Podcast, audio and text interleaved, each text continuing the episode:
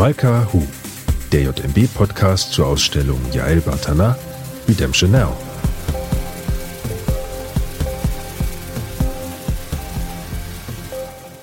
Hallo und herzlich willkommen zu Malka Hu, dem JMB-Podcast zur Ausstellung Yael Batana Redemption Now. Mein Name ist Lara-Lena Gödde und ich freue mich sehr, dass ihr mit dabei seid. Malka Germania, das ist die titelgebende Figur in Jael Batanas Auftragswerk für das Jüdische Museum Berlin. Sie ist, das war in den vergangenen Folgen häufig Thema, eine Erlöserfigur. Doch bringt sie nicht die erhoffte Rettung weder vor gesellschaftlichen Missständen noch vor den Geistern der Vergangenheit. Vielmehr spült sie die Ängste, Träume, Traumata und Erinnerungen der Stadt Berlin und ihrer Bewohner und Bewohnerinnen an die Oberfläche. In Malka Germania geht es also auch darum, sichtbar zu machen, was auf den ersten Blick nicht sichtbar ist. Den Blick zu schärfen und neue Perspektiven zu eröffnen, das schafft auch unser heutiger Gast Christina von Braun immer wieder, sowohl in ihren Filmen als auch in ihrer Forschung. Dabei geht die Kulturwissenschaftlerin, Gendertheoretikerin und Filmemacherin häufig vom Thema Geschlecht aus, ebenso wie Jael Batana in ihrer Kunst. Malka Germania, die Halsgestalt im Mittelpunkt der Auftragsarbeit des JMB, wirkt in manchen Szenen weiblich, in anderen androgyn. Und sie trägt eine weibliche Bezeichnung, Königin Germania, zusammengesetzt aus der unüblichen hebräischen weiblichen Bezeichnung für den Messias, Malka Meshicha, und der personifizierten Nation in weiblicher Gestalt. Ähnlich Christina von Brauns neuestes Buch Geschlecht, eine persönliche und eine politische Geschichte. Die Perspektive, aus der Christina von Braun darin ihren eigenen Lebensweg beschreibt, weitet sich immer wieder aus der eigenen Perspektive in ein Panorama der großen kulturhistorischen Entwicklungen. Es kommt heute aber nicht nur Christina von Braun zu Wort, sie ist im Gespräch mit Shelley Harten, der Kuratorin der Ausstellung Yael Batana Redemption Now. Gemeinsam und im Dialog mit Yael Batanas Malka Germania gehen sie den Fragen auf den Grund, welche kulturgeschichtlichen Bewegungen die Geschlechterrollen bestimmt haben und heute bestimmen, was feministische und queere Politik heute bedeutet und wie Kunst Genderfragen neu erkunden kann. Also ich freue mich sehr, Christina, dass wir hier zusammengekommen sind und über Maika Germania, die Arbeit von Yael Batana, sprechen äh, können. Und in der Vorbereitung zu diesem Gespräch habe ich dein neuestes Buch Geschlecht gelesen. Es hat mir sehr viel Spaß gemacht. Ich hatte das Gefühl, dass ich an einem Abenteuer teilnehmen kann. Und ich war verblüfft über dein Zusammenspiel von einer autobiografischen Erzählung über dein Leben und einer Art von generelleren Betrachtung, einer Analyse von dem, was du alles erlebt hast. Und dachte, das ist wunderbar mit dem Thema Maika Germania zusammenspielt, da in Maika Germania die Hauptfigur eine weibliche Messias ist, eine Frauengestalt, eine androgyne Gestalt, die nach Berlin kommt und in Berlin Dinge sich in Gang setzen. Und ich hatte ein bisschen das Gefühl, dass dein Buch fast eine mythologische Erzählung ist, weil so viele Dinge geschehen, die man gar nicht glauben mag und die sich wie ein Abenteuer lesen, wie gesagt. Und ich dachte, es wäre schön, wenn wir dieses Buch Geschlecht und die Arbeit von Yael Batana zusammenbringen in unserem Gespräch. Und in dem Buch beschreibst du schon deine frühe Kindheit im Vatikan und den Zauber, der mit dem religiösen Zeremoniell und dem Gewand einherging. Und meine Frage wäre, mit dieser sehr einprägsamen Geschichte im Hintergrund, sind wir bereit für eine weibliche Messias? Also der Vatikan ist eine Machtinstitution und das kommt in den Ritualen zum Ausdruck. Und die Macht dieser Institution beruht auf einem Heilsversprechen, nämlich dass der Gläubige Anteil haben wird an der Unsterblichkeit Gottes beziehungsweise seines menschgewordenen Sohnes. Und da kommt schon der große Unterschied zwischen dem jüdischen und dem christlichen Messias. Denn der christliche Messias, also Christus, ist gestorben und auferstanden. Darin besteht sein Heilsversprechen. Der jüdische Messias dagegen soll in geduldiger Erwartung üben. Also der Gläubige soll sich in geduldiger Erwartung üben und er soll auch lernen, zwischen einem falschen und einem echten Messias zu unterscheiden, was ja nochmal eine andere Art von Einübung in die Erwartung ist. Prophylaktisch kann man sagen, ist es vielleicht das bei beiden Religionen, dass es den Begriff Messias weder in weiblicher noch in pluraler Form gibt. Und das hat Jael Batana ja nun durchbrochen, indem sie eine weibliche Messias auf die Bühne gestellt hat. Allerdings sind, gibt es auch in dem christlichen, äh, in der christlichen Messiasgestalt, also in der Gestalt Christi, durchaus nicht androgyne, aber zweigeschlechtliche Elemente. Also vor allen Dingen die Klosterfrauen des Mittelalters und die Kunst des Spätmittelalters und der frühen Neuzeit, die hatte so ein Prinzip, dass ähm, die Wunden Christi als weiblich nährende Brust dargestellt wurden, wohingegen die Auferstehungsthematik mit einem Phallus äh, versehen wurde und als männlich geistig gedacht wurde. Da wurden also beide Geschlechter in die Gestalt Christi hineinprojiziert. Bei Bartana ist es so, dass sie eigentlich mit beiden Messiasform einen Tabubruch begeht. Mit dem christlichen Messias, weil ihr Messias nicht leidet, keine Wunden hat, gesund und munter daherkommt. Aber der, äh, also dieser Aspekt der weiblichen Sterblichkeit vollkommen an dieser Figur fehlt. Und beim jüdischen Messias ist es ein Tabubruch, weil plötzlich dieser Messias da ist und in unsere Welt kommt und dann ja auch noch ein spektakuläres Auftreten hat. Und insofern bricht sie mit beiden äh, Messias-Gestalten. Also wird es eine weibliche Messias-Figur geben, um auf deine Anfangsfrage zurückkommen. Die Kunst ist oft Pionier für das, was kommen wird. Das ist äh, wahrscheinlich die Form von medialer Umgang, die am ehesten uns erzählt, was in der Luft liegt und was kommen wird. Und insofern ist Jael Bartanas Figur auch repräsentativ dafür, dass tatsächlich die Frauenrechte, die Gleichstellung der Geschlechter eben in den letzten Jahrzehnten, und das ist noch gar nicht so lange her, eben enorm zugenommen hat. Also sie könnte dafür stehen, aber was mir ja an der Figur von Jals Messias gefällt, ist, dass es ein Gedankenspiel. Es ist ein ironisches Gedankenspiel, das einfach mit den Geschlechterrollen, mit dem jüdischen und dem christlichen Tabubruch spielt. Und das ist eigentlich die Stärke dieser Arbeit. Ja, das äh, finde ich auch. Sie ist eine vollkommen paradoxe Gestalt, die man nicht wirklich einordnen kann. Und das ist auch ihre Stärke. Und gleichzeitig ist eines der Vorbilder für Malka in Jaels Vorbereitungen die personifizierte Nation Germania gewesen. Das kommt auch in dem Namen vor, Malka Germania.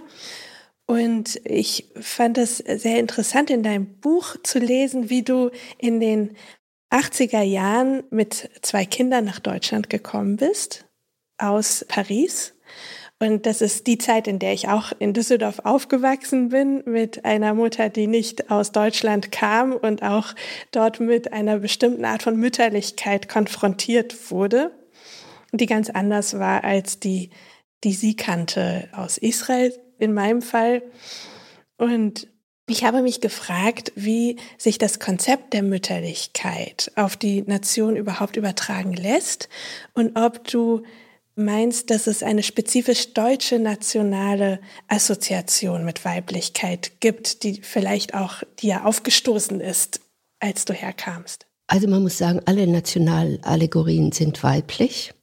Also Marianne und äh, Marianne und, und Britannia und äh, wie sie alle heißen, sind weiblich und haben diese Art von mütterlicher Funktion. Sie sollen den Kollektivkörper darstellen.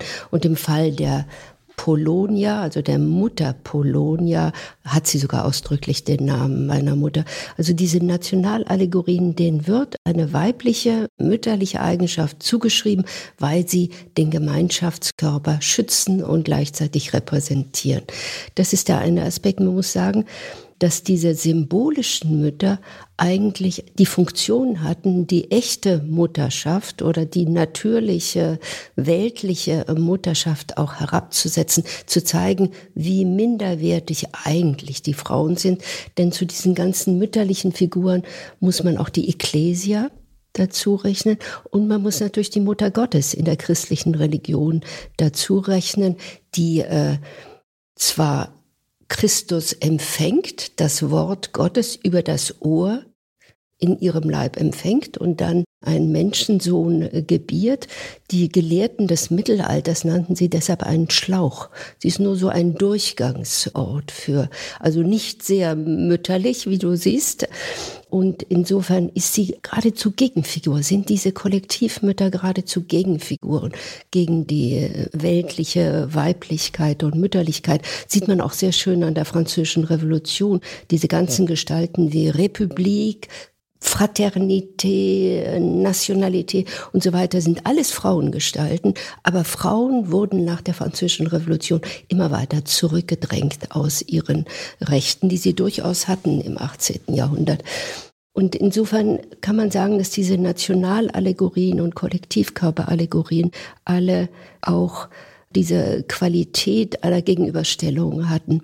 Nun kommt mir aber Bartanas äh, Germania überhaupt nicht mütterlich vor. Also sie schreitet, sie erinnert mich eher an die Jeanne d'Arc, durch ihre Jungfräulichkeit, also Jeanne d'Arc zeichnete sich durch die Jungfräulichkeit aus. In den Prozessen gegen Jeanne d'Arc spielte diese Jungfräulichkeit eine enorme Rolle, weil sie als Jungfrau die Soldaten begeistern konnte und wenn man hätte nachweisen können, dass sie nicht mehr unschuldig ist, dann hätte das ihre Aura eben gemindert bei den Soldaten. In der deutschen Mythologie und erst recht nicht in der Geschichte gibt es keine vergleichbare Gestalt, die mit ihrer Jungfräulichkeit also zum kriegerischen Handeln aufruft. Und insofern bringt Jael hier auch nochmal ein neues Element in unser Land und das tut uns, glaube ich, ganz gut. Da, da stimme ich dir zu. Diese Figur der Maika ist gekleidet in so einen Umhang, der, also sie ist für diejenigen, die die Ausstellung oder die Bilder dazu noch nicht gesehen haben, sie trägt eine weiße oder helle Kutte und ein Gewand, das so zwischen Jedi und Papst ungefähr angesiedelt ist. Was ganz interessant ist, ist, dass in der Erarbeitung dieses Kostüms kam auch die Schutzmaria vor, die mit dem Mantel, so dass doch irgendwie ein mütterliches Element da war, aber genauso auch die päpstliche Kutte. Und auch ein israelisches Bild der Desert Coat, der Wüstenmantel, der in der israelischen Mode sehr wichtig war. Du berichtest, äh, wie du als junge Erwachsene eine Audienz beim Papst hattest, etwas, das sehr wenige Personen behaupten können. Und äh, du, du beschreibst es sehr charmant, wie ich finde, wie er nicht so richtig wusste, wie er mit einer jungen Frau, die eben noch keine Mutter ist und die er nicht über ihre Kinder befragen kann, umgehen soll. Glaubst du, eine Begegnung mit Maika Germania wäre da anders verlaufen? Also ich weiß nicht, ob der Papst äh, sie gefragt hätte, ob sie Kinder bekommen will. Ich halte es für sehr unwahrscheinlich, aber äh, auch deshalb vielleicht, weil der Kindesmissbrauch in der katholischen Kirche jetzt so eine Rolle spielt, dass diese Frage hätte missverstanden werden können. Was ich mir eher vorstellen kann, ist, dass Herr Malka Germania fragt, ob sie nicht einen Besuch in Jerusalem abstatten möchte. Dann wäre sie los gewesen und auf diese Weise hätte jemand anders das Problem am Hals. Und andersrum, wenn du Maika Germania getroffen, eine Audienz bei Maika Germania gehabt hättest, glaubst du, das würde anders verlaufen als mit dem Papst? Das ist Auf jeden Fall. Malka Germania hätte mich gefragt, so wie Bartana das ja auch in ihrer anderen Veranstaltung getan. Sie hätte mich gefragt, na, wo geht das lang mit euch Frauen und wann werden Frauen endlich diese Welt regieren? Und ähm, solche Fragen wären von ihr gekommen. Ich meine, das repräsentiert sie ja auch in der Gestalt selber. Du beschreibst diese Zeit des Umzugs 1981 nach Bonn, nach vielen Jahren in London, in New York und in Paris. Und du sagst in deinem Buch, du schreibst, dass die deutsche Geschichte dich unvermittelt und mit voller Wucht traf. In Maika Germania gibt es diese Szene der nie errichteten sogenannten großen Halle von Albert Speer, die aus dem Wannsee emporsteigt und die einen auch, wenn man so möchte, unvermittelt und mit voller Wucht trifft als Betrachterin. Und ich habe mich gefragt, ob dir dieses Spukgespenst 1981 sprichwörtlich schon erschienen ist, ob das eine ähnliche Erfahrung war. Ja, ganz kurz, nachdem ich nach Deutschland zog, habe ich die, die Fotografien davon. Und ich hörte gleichzeitig einen Vortrag von einem Fotografiehistoriker, der sagte, dieses Gebäude wollte nie errichtet werden. Die Nazis hatten nie vor, dieses Gebäude zu errichten, weil eigentlich erfüllten schon die Postkarten ihren Zweck. Die wurden massenweise verteilt. Die erfüllten schon ihren Zweck, alleine die Fantasie in die Welt zu setzen von dem, was das Germanentum und was die Nazis schaffen können, ohne dass man die Mühsal hat, dieses Gebäude zu errichten. Das fand ich einen sehr interessanten Gedanken. Nun spielt Bartana mit diesem Gedanken noch ein bisschen weiter und lässt es aus dem Wannsee auftauchen, dieses Gebäude. Und wenn man das Gebäude betrachtet, das übrigens auf den Postkarten auch sehr interessant ist, weil es ist so gut ausgeleuchtet, dass diese Erklärung, das Modell von der, von der Halle ist so gut ausgeleuchtet, dass man sofort weiß, eigentlich geht's hier nur um die Postkarte und nicht um das errichtete Gebäude. Aber Batana fühlt einfach, das führt dieses Gedankenspiel weiter, lässt es tatsächlich auftauchen und damit weiß der betrachtende Zuschauer sofort, aha, Ästhetik der Diktatoren. Also so weit ist unser Blick, glaube ich, schon geübt, dass wir das analysieren und erkennen können. Und dann habe ich natürlich andererseits auch an die Rekonstruktion des Salomonischen Tempels in Sao Paulo gedacht, die Bartana ja auch in einem wunderbaren Film gezeigt hat. Und nun kann man die beiden Dinge nicht vergleichen. Einmal die Nazis und dann den Salomonischen Tempel. Aber beides waren eigentlich Imagination. Wir wissen nicht, wie der Salomonische Tempel aussah. Batana weiß das natürlich und konstruiert ihn so wie man sich vorstellte, dass er gewesen sein könnte. Und sie spielt damit. Und man muss sagen, dass diese Zeit des Salomonischen Tempels war auch noch nicht die große Zeit des Judentums in der Diaspora, das ein demokratisches, dezentralisiertes unter Zwang Judentum wurde, das einfach die Bereitschaft implizierte, auch selbstreflexiv zu sein und ein Judentum zu repräsentieren, das sich immer wieder neuen kulturellen Bedingungen anpasste und dennoch das eigene bewahrte. Und ähm, diese Art von Judentum, die für die letzten 2000 Jahre, aber auch schon in Babylon gegolten hatte, diese Art von Judentum ist, glaube ich, das, was heute unser Bild von äh, Judentum prägt, was aber nicht unbedingt für die Zeit des Salomonischen Tempels. Das war ein elitäres Judentum, wo nur der Priester wusste, was in der Heiligen Schrift steht und die Könige vielleicht noch. Aber dieses andere, demokratisierte Judentum, wo jeder lesen und schreiben lernen musste, damit er in der Synagoge auch laut den Text lesen konnte, das ist da in dem salomonischen Tempel noch nicht repräsentiert. Und insofern kann Jael, wie ich finde, durchaus spielen mit diesem salomonischen Tempel, weil es so eine Imagination von Judentum darstellt. Man muss sagen, dass dieses neue Judentum der Diaspora, wo ja einerseits Voraussetzung war, dass zumindest alle Männer in der Gemeinschaft lesen und schreiben können und zweitens die matrilineare Bestimmung des Judentums eingeführt wurde. Eine ungeheure Umwälzung für die antike Welt war. Das konnte sich keiner vorstellen, die allgemeine Alphabetisierung und eben auch ein solches Prinzip von mütterlicher Linie.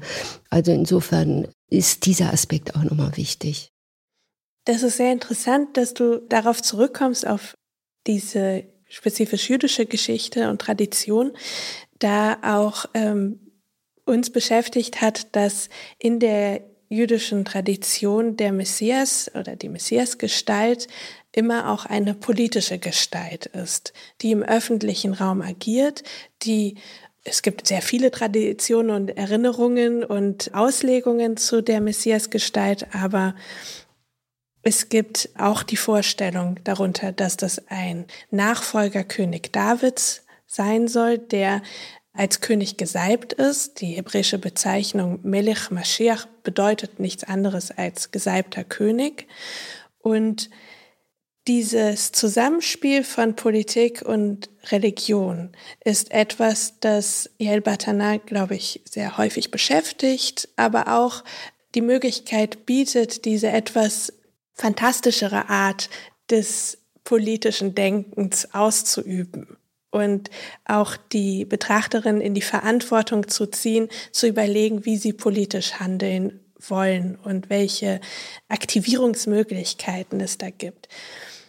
Und eine der Performances, die sie in den letzten Jahren äh, gemacht hat, an der du auch teilgenommen hast, die an der Volksbühne in Berlin hieß What if Women Ruled the World?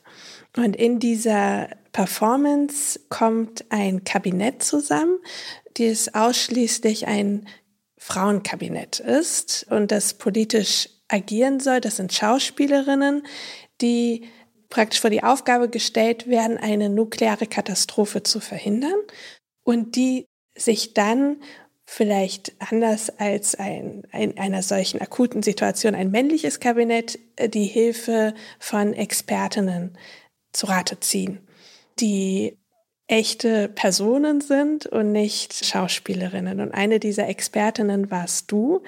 Es war sehr schön. Ich war bei deiner Aufführung dabei. Es war sehr schön, euch zuzuschauen. Und die Frage, die sich während dieser Performance stellte, war eigentlich, sind Frauen die besseren Anführerinnen? Können sie etwas, was Männer nicht geschafft haben, schaffen? Und ich dachte, vielleicht kannst du von deiner Erfahrung berichten bei What If Women Rule the World und sagen, ob ihr da zu einem Schluss gekommen seid.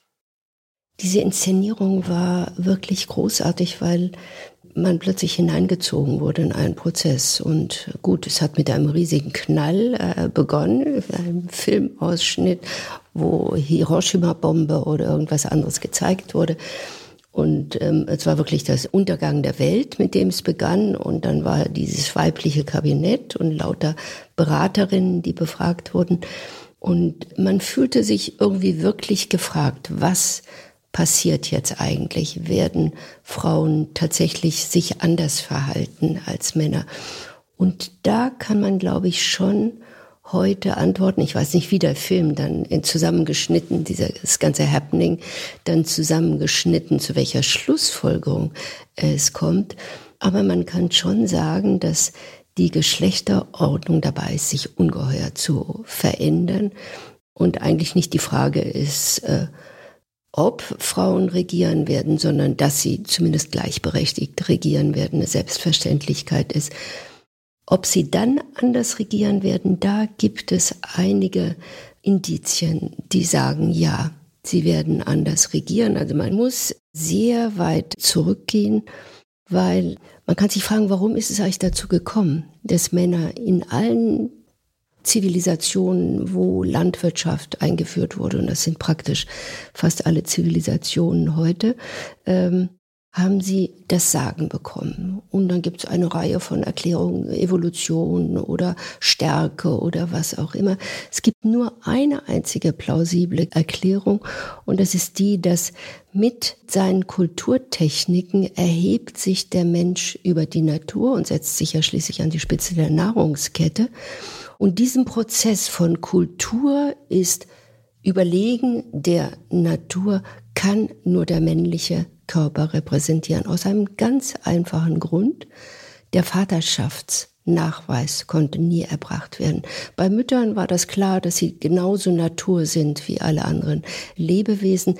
Beim männlichen Körper dagegen hatte man das Gefühl, hier ist der Körper, der sich über die Natur erheben kann, der Geistigkeit und Kultur repräsentiert. Und genau dazu ist es dann ja auch gekommen, zu einer Geschlechterordnung, wo Weiblichkeit Natur und Männlichkeit Kultur repräsentiert, die dann wiederum Deutungshoheit und Herrschaftshoheit hat und alles andere.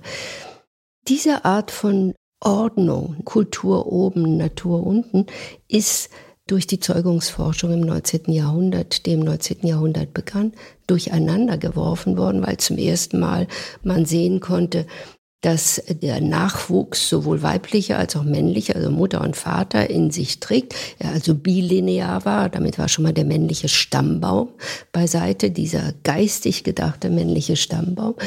Aber das ging ja dann noch weiter. Das endete dann schließlich über die Eugenik bei der Genetik, um beim genetischen Fingerabdruck, mit dem 1984 zum ersten Mal denkbar wurde, dass zum ersten Mal in der Menschheitsgeschichte der Vaterschaftsnachweis erbracht werden konnte. Das hat sozusagen den männlichen Körper in seine biologischen Gegebenheiten heruntergeholt, wo der weibliche immer war, und gleichzeitig eine Neuordnung ermöglicht, wo Frauen und Männer sowohl Biologie als auch Kultur repräsentieren. Also dass Frauen dann zu akademischer Ausbildung, zum Wahlrecht und anderem zugelassen werden entsteht aus dieser vollkommenen Veränderung von dem, was Männlichkeit und Weiblichkeit repräsentiert, ist jedenfalls die Hintergrundfolie dafür. Und ich denke mir, dass dieser Aspekt ganz entscheidend dafür ist, dass Frauen auch anders politisch umgehen. Also dieses männliche Prinzip, Kultur bestimmt über Natur, ist das, was allen Utopien zugrunde liegt. Ein utopischer Entwurf ist ein Entwurf, der die Gesellschaft verändern will im Sinne einer Verbesserung. Also Platons Gesellschaftsutopie der Staat sagt, wir müssen die Reproduktion den Gesetzen der Rationalität unterwerfen. Oder Thomas Morus will absolute Gleichheit aller sozialen äh, Klassen haben, beziehungsweise die Abschaffung der Klassen und so weiter. Und man kann sehen, dass diese ganzen gesellschaftlichen Entwürfe im 20. Jahrhundert Wirklichkeit wurde. Nicht immer so, wie die Erfinder sich das dachten, nicht ganz so segensreich, aber sie wurden vor allen Dingen mit den totalitären Staaten tatsächlich auch realisiert. Es gibt also eine Dynamik innerhalb der Utopie, die ihre Realisierung einfordert. Und mit dem Industriezeitalter war dieser Realisierungsprozess plötzlich zu einem Ende gekommen. Der Realisierungsprozess zeigte, dass eigentlich das mit der verwirklichten Utopie nicht so toll ist, dass es sehr zerstörerisch sich auswirkt. Und das war der Moment, wo die Utopie verschwindet. Ein bisschen Science Fiction gibt's noch, aber nicht utopische Entwürfe und stattdessen die Dystopie an die Stelle rückt. Also Aldous Huxley, Brave New World oder äh, Orwell mit 1984. Äh, und das ist natürlich besonders interessant, weil 1984 wird zum ersten Mal der sichere Vaterschaftsnachweis möglich. 1984 heißt seine Dystopie, wo das Ende der Utopien auch klar beschrieben wird. Und ich glaube, man muss also sowohl den Wandel der Geschlechterordnung unter diesem Aspekt als auch unser verändertes Verhältnis zur Natur, zur Gesellschaft, zur Kultur unter diesen Aspekten des historischen Prozesses, der so ab äh, Mitte des 19. Jahrhunderts beginnt, betrachten. Also ich fand deine Ausführung jetzt besonders interessant in Hinblick auf eine Arbeit von Yael Batana Simon de Hermetic, die mit all diesen Ideen von Natur und Kultur aufräumt auf eine fast intuitive Art und Weise. Und zwar geht es dort um einen Mann, Simon, der schwanger wird und seine Schwangerschaft führt dazu, dass ein Virus verbreitet wird und jeder, der sich mit diesem Virus, mit dem Blut der Simone ansteckt, verliert ihr oder sein Geschlecht, sodass ein Ende von Geschlecht einhergeht mit einer molekularen Desintegration der Welt und damit auch ein Ende von Konflikt eingeläutet wird. Und das alles kann man in einer Audioarbeit hören, die in der Zukunft angesiedelt ist und die Erzählerin, die uns diesen Mythos erzählt, ist nicht mehr davon betroffen. Sie scheint in einer friedlichen Umgebung zu leben, so dass diese Dystopie oder Utopie sich wieder in eine Art von Normalität gewandelt hat. Und ich habe mich gefragt, dein Buch trägt Geschlecht als Titel. Und dieses Aufräumen mit Geschlecht oder das Ende des Geschlechts, ist das überhaupt etwas, was möglich ist oder das wir in Zukunft benötigen oder die Überwindung von Geschlecht, geht das überhaupt? Also dieses deutsche Wort Geschlecht ist wunderbar. Wirklich, wenn du äh, an die Unterscheidung Sex und Gender denkst, ist es gerade von einem großen Vorteil, dass das Wort Geschlecht beides umfasst, sowohl das biologische als auch das kulturelle Geschlecht. Warum? Weil du zeigen kannst, dass eventuell das biologische Geschlecht Einfluss hat auf die kulturellen Rollen, also da ein Interagieren zwischen diesen beiden Ebenen ist. Aber was eben neu ist, und da kommen wir auf den Simon-Figur zu sprechen, was neu ist, ist, dass immer klarer wird, dass das kulturelle Geschlecht auch auf das biologische zurückwirkt. Es gibt eine israelische, ja, israelische Neurobiologin, die an schwulen Vätern gezeigt hat, also schwule Väter, die kleine Kinder haben, ihren Samen gespendet hatten. Eine Frau hat das Ei gespendet und ein Kind ausgetragen für sie. Und die bekommen das als kleines Baby von Anfang an und kümmern sich um dieses Kind. Und sie stellt fest, dass im Gehirn dieser Männer dieser schwulen Männer genau die gleichen Zentren aktiviert werden wie bei Müttern. Bei, bisher dachte man immer, dieses Zentren werden aktiviert, wenn eine Frau stillt oder nach der Geburt, weil das Kind sie dann braucht. Und hier hat man gesehen, dass im männlichen Gehirn, ohne dass er geboren hat, ohne dass er gestillt hat, etwas ganz Ähnliches passiert, dass die Biologie also durch die soziale Rolle der Vaterschaft mutterlicher Art auch aktiviert wird. Und das ist das erste Beispiel, oder zumindest das erste Beispiel, das ich kenne, wo man deutlich zeigen kann, dass das kulturelle Geschlecht eben auch auf das biologische Geschlecht zurückwirkt. Und insofern ist vielleicht schon diese Vorstellung einer Aufhebung der Geschlechter äh, ist schon da, wenn man so will, aber man kann auch sagen, wir brauchen die gar nicht mehr aufzuheben, weil diese Funktionen sind beiden Geschlechtern gleichermaßen zugänglich. Wer mütterlich sein will, kann, ob männlicher Körper oder weiblicher Körper, durchaus diese Qualitäten entwickeln. Und wer väterlich sein will, kann auch als Mutter diese Qualitäten entwickeln. Und das sind ganz neue Qualitäten, die es vielleicht womit es sich vielleicht erübrigt, das Geschlecht aufgehoben wird. Aber das deutsche Wort hat ja noch eine Dimension, dass sie nämlich auch von Genealogie erzählt. Also das Geschlecht der Wittelsbacher, das Geschlecht der Habsburger und so weiter nicht. Sie erzählt von einer Ahnenkette, und diese genealogische Bedeutung von Geschlecht ist ebenfalls sehr interessant, weil bis jetzt gab es nur den männlichen Stammbaum und äh, das ist also das Geschlecht im Sinne einer Genealogie war männlich gedacht. Nun kommt zum ersten Mal, wo Frauen auch kulturell gedacht werden, auch die Vorstellung auf, dass es auch eine weibliche Genealogie, eine geistige Weitergabe von Qualitäten, von Wissen und so weiter über eine weibliche Linie gibt. Und das ist hochinteressant, wenn wir diese beiden Genealogien dann ebenfalls nebeneinander haben, eine weibliche und eine männliche Genealogie. Insofern würde ich dieses deutsche Wort Geschlecht nie mehr ersetzen. Es ist einfach genial durch die vielen Bedeutungen, die es hat. Also die Arbeit Maika Germania wird von vielen als Fiebertraum bezeichnet, die sie gesehen haben. Und das liegt wohl auch daran, dass Maika Kraft ihrer Anwesenheit oder ihres Blickes, das ist nicht ganz klar, Gefühle, Ängste und Träume sichtbar macht. Du sprichst im Zusammenhang in deinem Buch Geschlecht von Psychoanalyse und Feminismus als etwas, was zusammengekommen ist und auch mit Erkenntnisgewinn zu tun hat, das selbstermächtigend wirkt.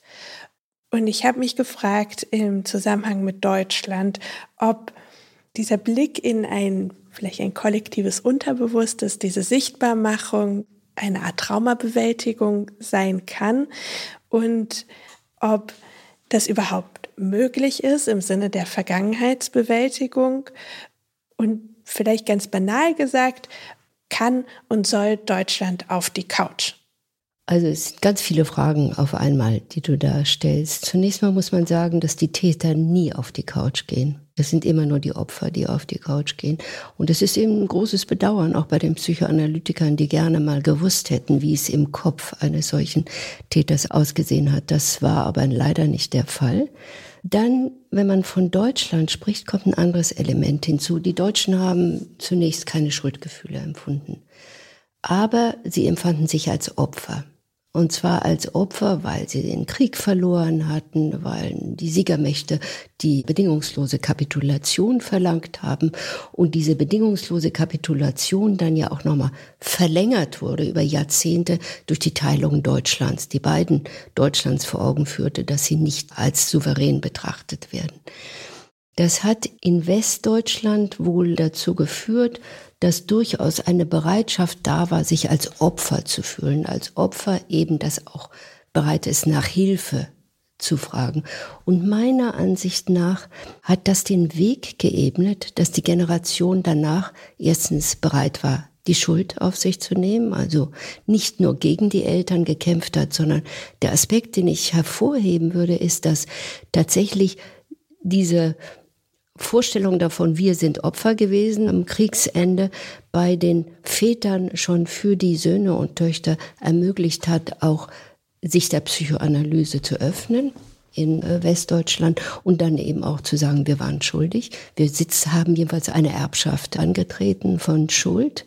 Und auf der anderen Seite in der DDR, wo man sich durchaus zur Schuld bekannt hat durch den antifaschistischen Staat, gesagt hat, hier entsteht etwas Neues und das ist nicht in der Tradition der Schuld, nur das Problem war, dass die DDR-Elite zumindest sagte, naja, das lag an Militarismus und Kapitalismus, Punkt. Die DDR-Elite hat zum Beispiel nie zugeben wollen, dass es vielleicht Mitläufer gab. Sie hat nie in die Psyche hineingeforscht von den Deutschen, die dort lebten. Und hätte ja vielleicht mal auch feststellen müssen, dass es auch in der DDR Mitläufer gab oder dass es eben nicht ganz so antifaschistisch zuging, wie man sich das imaginierte. Und für die für Ostdeutsche, ich spreche von der Elite, ich spreche nicht von den Kulturschaffenden oder anderen, war das eine dekadente Einrichtung, die Psychoanalyse, eine westliche dekadente Einrichtung. Nun kommt aber die Wende und es ist sehr interessant zu sehen, dass in Westdeutschland nach der Wende die Bereitschaft, eine psychoanalytische Ausbildung zu machen, radikal runtergeht. Darüber haben sich alle Institute ab 89 schwer beklagt. Und sie haben es nur nie in Verbindung gebracht mit der Teilung äh, Deutschlands. In der DDR wiederum gingen die Zahlen von denen, die äh, gerne auf die Couch gehen wollten, rauf. Aber das ist ein Prozess, der noch weit davon entfernt ist, abgeschlossen zu sein. Und nun finden wir ja in beiden Deutschlands diese neuen nationalistischen Töne und äh, offene Ohren. In beiden Deutschlands. Ich betone das wirklich, ist kein Ossi-Problem.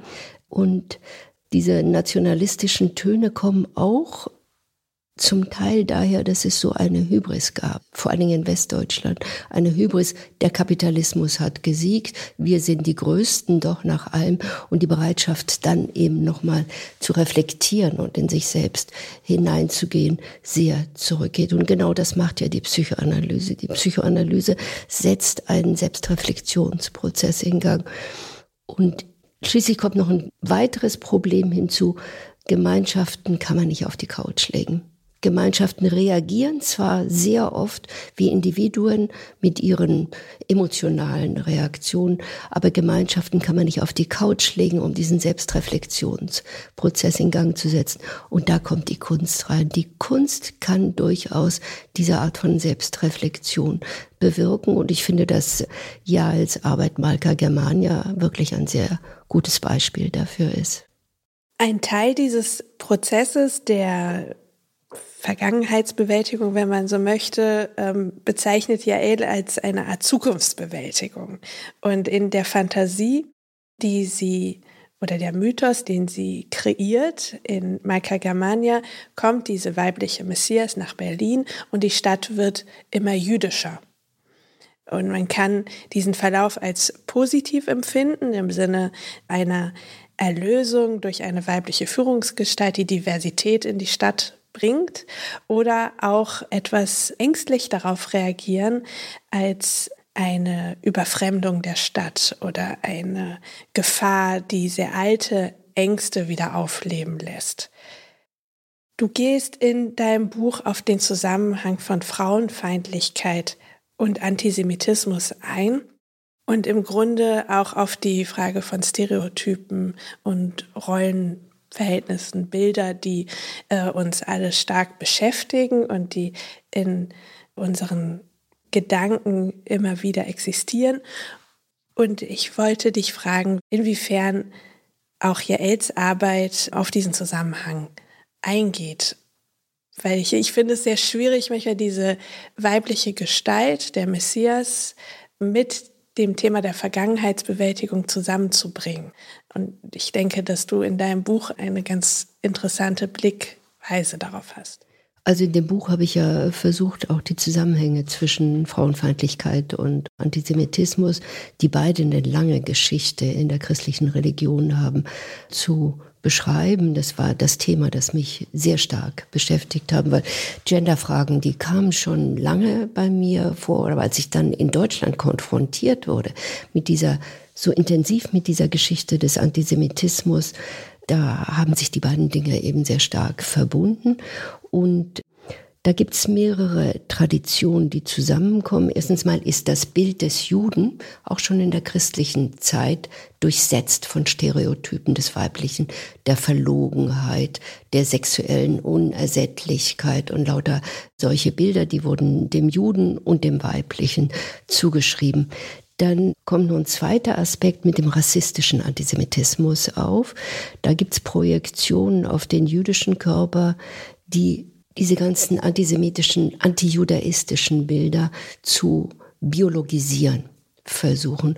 Und was ähnliches äh, findet auch mit dem weiblichen Körper statt. Der wird plötzlich nicht mehr vom Gottesrecht, sondern vom Naturrecht erklärt in bestimmten Arten des Zusammenhangs. Und sowohl Juden als auch Frauen haben viel Zeit damit verbringen müssen, sich diese ganzen Projektionen auf ihren Körper vom Leibe zu schreiben und besonders starken antisemitischen und frauenfeindlichen Texten wie den von Otto Weininger, da werden dann eben beide Stereotypen zusammengeworfen und ergänzen sich gegenseitig und verstärken sich gegenseitig.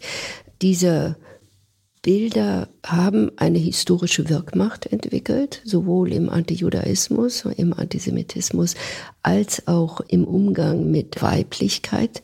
Es gibt aber vielleicht einen Unterschied zwischen den beiden, der ein Jude in einer verfolgten Situation oder eine jüdische Familie, eine jüdische Gruppe, die sich in einer Verfolgungssituation befindet, weiß immer, dass sie als Gruppe gemeint ist. Nicht individuell, sondern als jüdische Person oder als jüdische Gruppe gemeint ist.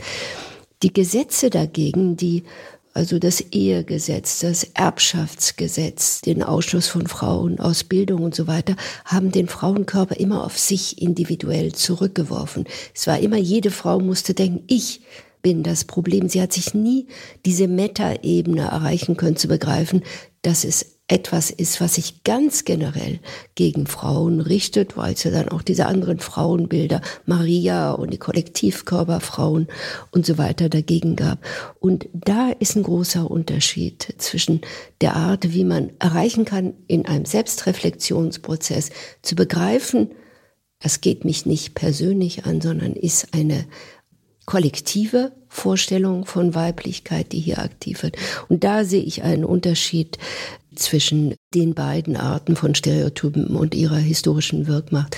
Was nun Jaels Arbeiten betrifft, sie geht ja sehr spielerisch mit diesen beiden Ebenen, sowohl den Gender-Ebenen als auch den antisemitischen, philosemitischen und anderen Stereotypen des Jüdischen und des Weiblichen um. Und wenn es eine Sache gibt, was Stereotypen nicht ertragen, dann ist es lächerlich gemacht zu werden. Und durch ihren spielerischen Umgang damit erreicht sie genau das. Beide Stereotypen werden irgendwie karikatural gegeneinander gesetzt und interagieren und so weiter. Und insofern ist es wahrscheinlich eine der man kommt gegen Antisemitismus nicht mit Aufklärung an. Antisemitismus aktiviert immer wieder alte Bilder, die irgendwie residual in kollektiven Unbewussten vorhanden sind. Die aufzuklären, zu entziffern, funktioniert dann vielleicht kurz und dann werden sie wieder aktiviert, wenn irgendeine Krisensituation entsteht. Und das Einzige, wogegen diese Stereotypen machtlos sind, ist tatsächlich die Lächerlichmachung. Und das macht sie sehr gut in ihren Arbeiten. Da stimme ich dir sehr zu. Also Jael arbeitet in vielen ihrer Arbeiten mit der Frage von Stereotypen, von ikonischen Bildern und von dem, was wir sehen und wie wir es betrachten. Das ist besonders stark in ihren Fotoarbeiten, wie ich finde, in denen sie ikonische Bilder aufgreift, wie das Porträt von Theodor Herzl zum Beispiel oder zionistische Pionierbilder und die ikonische Form vor der eigentlichen Person stellt und sagt, das ist etwas, was wir immer mit einer Art von Ideologie assoziieren werden und erst danach fragen, wer die Person dahinter ist. In ihren Filmarbeiten, finde ich, findet noch ein weiterer Prozess statt, und zwar nimmt man sehr stark teil an ihren Filmarbeiten.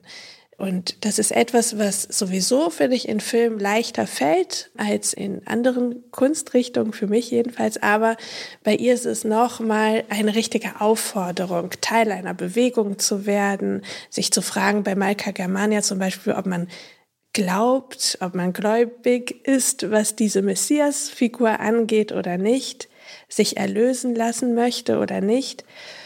Und ich habe mich gefragt nach deiner langen und tiefgehenden Beschäftigung mit Film und den vielen Perspektiven und Kontakten, die du dadurch geknüpft hast, wie du die Rolle von Blick im Film anders als in Bildern einschätzt.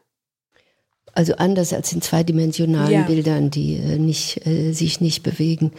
Der Film hat eine ganz große Wende auch für die Geschlechterordnung mit sich gebracht. Also du kannst sehen, dass von ab der Renaissance mit der Zentralperspektive diese Kulturhoheit des männlichen Geschlechts, die mit der Schrift einherging, hinüberwandert in die Kulturheit des männlichen Sehens. Der Blickende, der Betrachtende wird immer männlich gedacht und das betrachtete Objekt, egal ob es ein weiblicher Körper ist oder die Natur oder was auch immer, wird immer als weiblich imaginiert. Es ist einfach ein Wandel von der Deutungshoheit von Schrift zu Bild. Und das zieht sich fort bis in die Fotografie hinein, wo das betrachtende Auge der Kamera immer das Sehen ist und das betrachtete Objekt des Sehens als weiblich imaginiert wird. Und dann kommt der Film daher. Und der Film bringt plötzlich eine neue Vorstellung von der Geschlechterordnung mit sich. Die äh, Geschlechterordnung impliziert, dass ich mich sowohl mit dem betrachtenden Auge der Kamera identifizieren kann, als auch mit den gefilmten Darstellern auf der Leinwand, egal ob männlich oder weiblich. Ich bin also sowohl betrachteter betrachtetes Objekt als auch betrachtendes Auge. Und das macht die eigentliche Faszination des Kinos aus, dass ich zwischen diesen Rollen hin und her wechseln kann. Und Interessanterweise findet das ja in genau derselben Zeit statt, in der auch die Frauenrechte sich verändert, in der die Psychoanalyse erfunden wird. 1895 entsteht dieser erste große Text über die weibliche Hysterie von Freud und Breuer verfasst. 1895 werden die ersten Filmstreifen erfunden in Berlin und Paris, die Lumières, aber vorher waren schon die Skladanowskis in Berlin dabei, diese bewegten Bilder zu erfinden. Und da bekommst du mit, wie also solche Sehtechniken Auswirkungen oder zumindest widerspiegeln auch, was sich auf der Geschlechterebene äh, abspielt. Und äh, Jael spielt durchaus mit diesen verschiedenen Ebenen. Also wenn sie einerseits auch in diesem Film über Polen, ich habe vergessen, dieser Auf, wie er hieß, genau, dieser Aufruf, nicht? Äh, dass man sich dieser Bewegung mit Immigration nach Polen anschließen soll. Ähm, das ist ja auch eine gefilmte Arbeit, die gleichzeitig aber noch mit diesen ikonischen Bildern aus dem frühen Zionismus arbeitet. Und Jael spielt mit diesen ganzen Bildern, einerseits mit den Stereotypenbildern, die sie dann wiederum auflöst, auch durch die Kamera und die bewegten Bilder. Und insofern kann man sagen, dass sie in einer Weise an das Unbewusste unserer Zeit auch rührt, gerade weil sie sowohl unser Sehen mit behandelt, als auch überhaupt diese ganzen Veränderungen auf der Ebene von Geschlecht, von sozialer Ordnung, von Interagieren politischer Entwicklung mitdenkt und ihre Filme haben diese Qualität in starkem Maße, zudem sie auch nicht immer chronologisch sind. Also genau wie das Unbewusste ist ja vollkommen, dem ist ja Zeitabläufe, Chronologie ist dem Unbewussten egal. Widersprüche stören das Unbewusste nicht. Genauso agiert sie auch mit ihren Bildern. Die Chronologie, eigentlich soll man sich, und das habt ihr ja auch im Jüdischen Museum sehr gut so gemacht, man sollte den Film gar nicht chronologisch sehen, sondern die verschiedenen Dinge nebeneinander sehen, so wie sich sie eben auch im äh, Unbewussten abspielt. Und das ist eine Stärke ihrer Arbeiten. Ja, eine der Eigenschaften einer messianischen Ankunft in der jüdischen Tradition ist die Idee, dass es dann zum Ende der Geschichte kommt, also dass dann auch Zeit keine Rolle mehr spielt und alles offenbart wird und Wissen für alle zugänglich sein wird und im Grunde eine Art von Umkehrung stattfindet. Also das ist Teil der Zeit, bevor der Messias kommt, ist schon eine Vorbereitungszeit in vielen messianischen Erzählungen, die als Geburtswehen des Messias bezeichnet wird und die dazu führt, dass Umkehrungen stattfinden, also dass Dinge sich verändern, also Transformationen im Grunde passieren.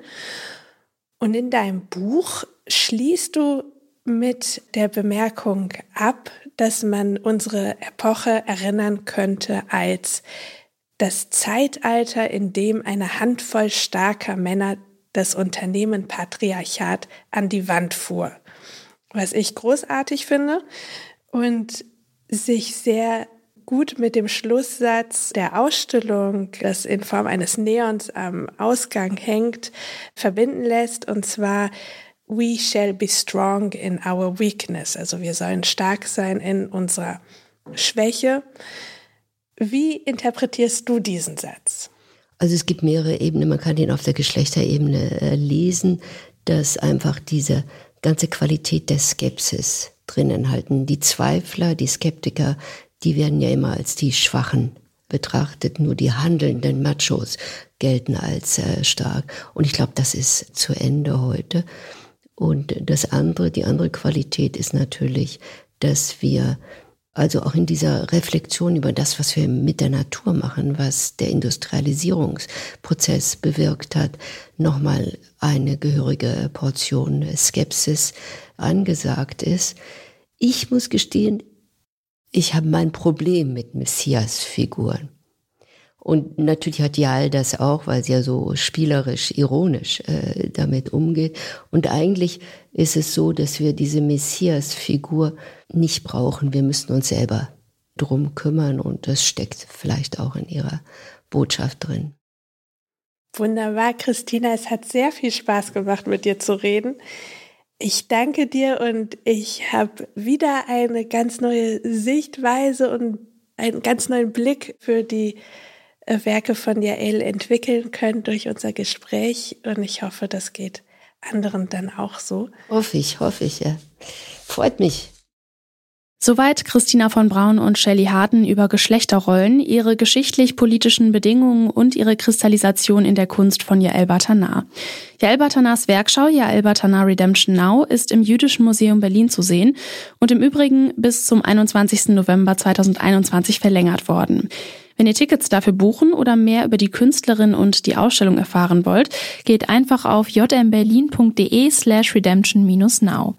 Und wenn euch dieser Podcast gefallen hat, dann abonniert ihn doch gerne bei Apple Podcast, Spotify, Deezer oder Google Podcasts. Dann verpasst ihr auch die nächste Folge nicht. Da wird die aktuelle Debatte um Machtzeugnisse im öffentlichen Raum, wie zum Beispiel Denkmäler, mit der Arbeit Malka Germania in Verbindung gebracht. Ein spannendes Feld, in dem es darum geht, welche Kraft Geschichte heute hat und welche Rolle die Kunst in der Neugestaltung ihrer Machtsymbole spielen kann. Ich würde mich sehr freuen, wenn ihr dann wieder mit dabei wärt. Macht's gut.